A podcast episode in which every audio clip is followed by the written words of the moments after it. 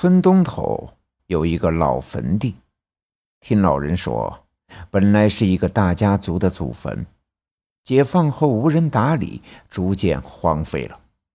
到如今，已经变成了一个杂草丛生、残垣断壁、枯叶遍地的荒坟，很少有人进入。偶尔会有一只野兔子和猫头鹰之类的动物在里面穿行。但家人从来不让小孩子进去，说里面有一些不干净的东西。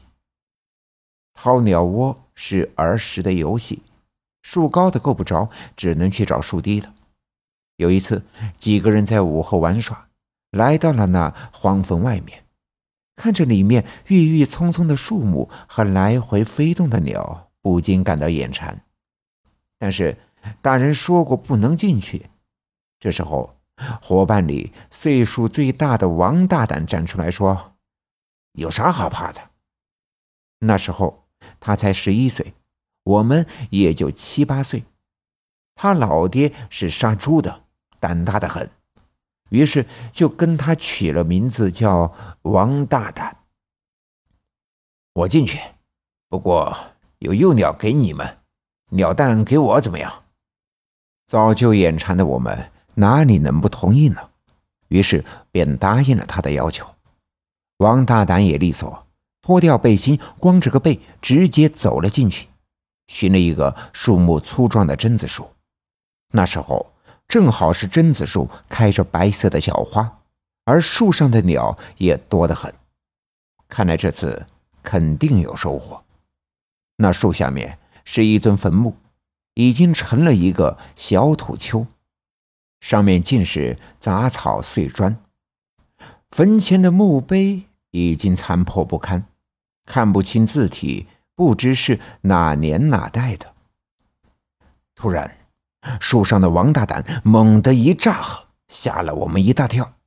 胆小的小六子哇的一声哭了起来，而在树上栖身的鸟也扑打着翅膀，受了惊吓，逃离大树。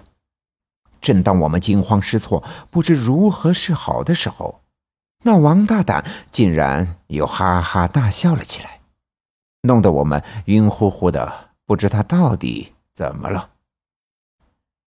王大胆，你怎么了？小徐鼓起勇气问道。他十岁，不算小了。呵呵，没事儿，吓唬你们的。嘿嘿。这时候。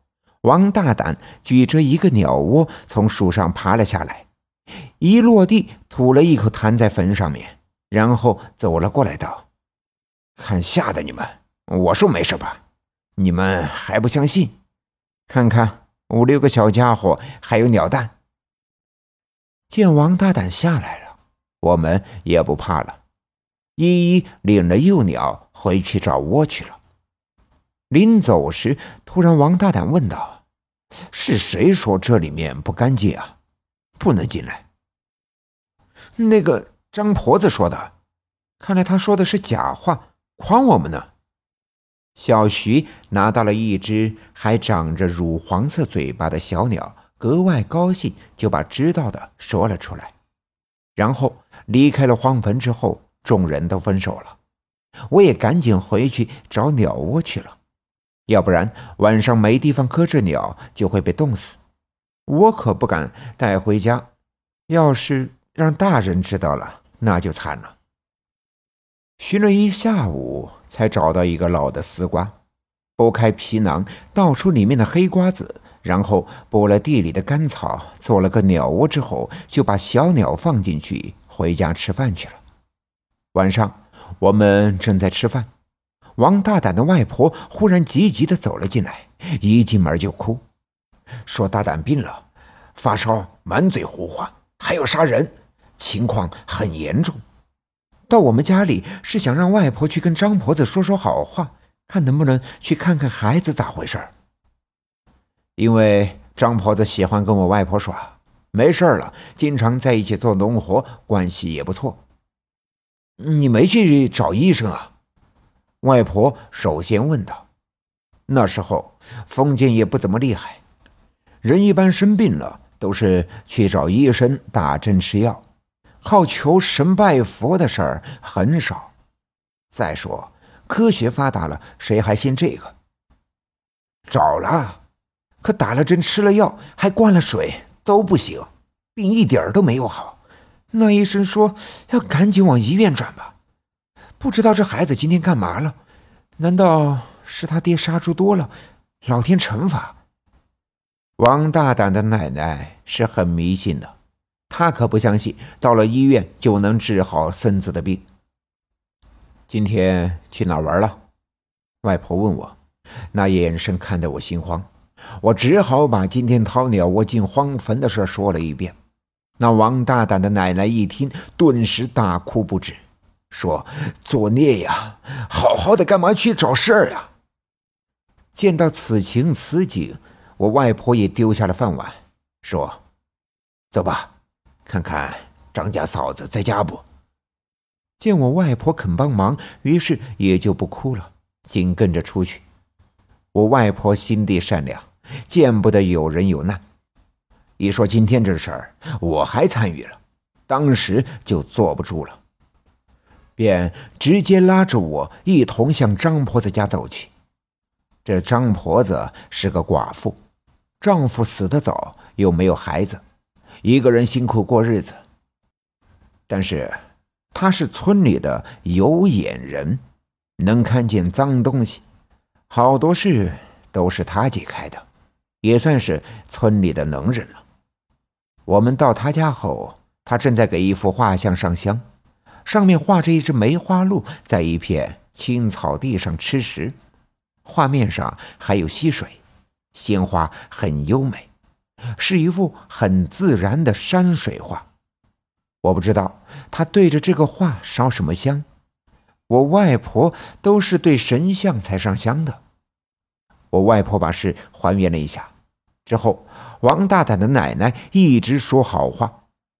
张婆子是个瘦老婆，头发已经白了。他听了后没有说话，想了一下说：“那个地方，当年呀，杀了很多人。”有很多鬼魂漂浮着找替身，如果孩子不听话，就单一的爬树掏鸟窝，也不至于这般麻烦。肯定还做过出格的事。这人鬼殊途，各分其路。你不来找我，我不惹你，这是鬼道。娃，你过来。他说着，把我叫了过去。我当时就吓坏了。平日里，外婆也经常给我讲鬼故事，不过那时候并不害怕，但是今天却异常的恐怖。我走过去，张婆子坐在一张破旧的太师椅上，拉着我的手问道：“你们去了那里之后，都做过啥？都跟我讲讲。”让我明白你们到底怎么招惹了那帮大神。这张婆子还没去就知道我们招惹到鬼了，那时候我更害怕了，因此更加不敢保留，一下子全说了出来，就连我藏鸟窝的地方也说了出来。说完后，也就是跟我外婆说的差不多，没有多少出入。张婆子听了后，想了一会儿，又说：“你再想想，你们做这个不能惹恼鬼呀。”我当时很是恐怖，没有忘什么呀，这还不行。我一看张婆子地上用石块铺着地板，顿时想起来了，王大胆还吐了一口在那坟上。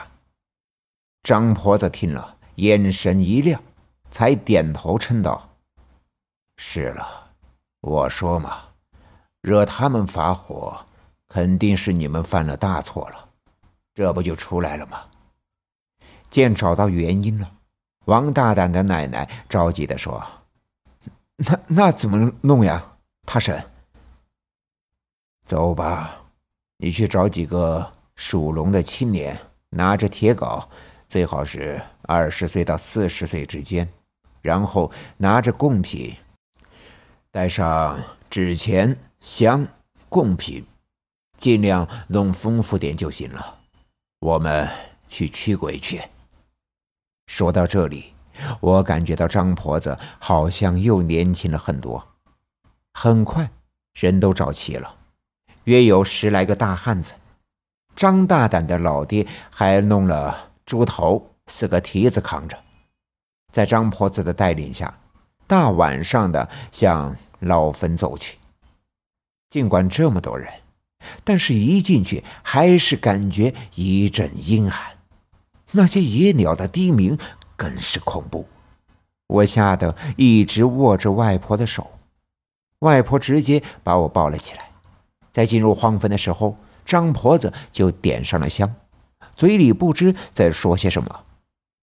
到了那棵树下，张婆子让人把贡品都摆好，然后拿着枪围着那棵大树转了一圈之后，才娓娓说道：“你是个好鬼，孩子侮辱你不对，但你也不能对孩子不好。这些钱给你，吃完了就离开那孩子吧。”这是善意的奉劝。说完之后，张婆子就让那几个大汉把坟墓给围了起来。愣了一会儿之后，他走到贡品前，点燃了纸钱，随后又将那些纸钱分了四个方向，围着坟墓点燃，嘴里一直咕咕的说着什么。过了一会儿，张婆子忽然睁开眼道：“给你钱，让你走。”你不走，难道要让我毁了你？快走，快点离开那孩子！说完后，又闭上眼睛。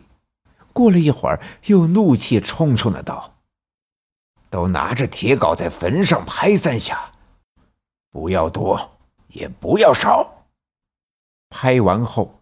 本来是插着贡品钱的香突然断了，张婆子这才舒了一口气，道：“孩子饶你不对，你也不应该对孩子报复，安静的花你的钱吧。”说完，又点燃了剩余的钱之后，才领着众人回家了。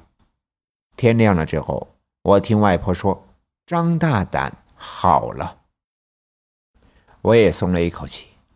外婆说：“那地方阴得很，好在那是一个年轻鬼，收了钱之后就走了。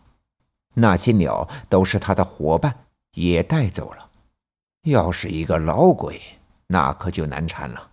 让我以后不要再去玩了，更不要去有坟的地方掏鸟窝。”我吓得立刻同意：“这还能去玩？傻子才去呢。”然后外婆去忙了。我赶紧去找我昨天掏的小鸟，等我找到之后，打开盖子，发现小鸟已经死了。那以后，张婆子在村里更出名了，而张大胆的名字变了，叫张成善，可能是奶奶改的。他爹也不杀猪了，出去打工了，村东头的那块荒坟也就再没有人进去了。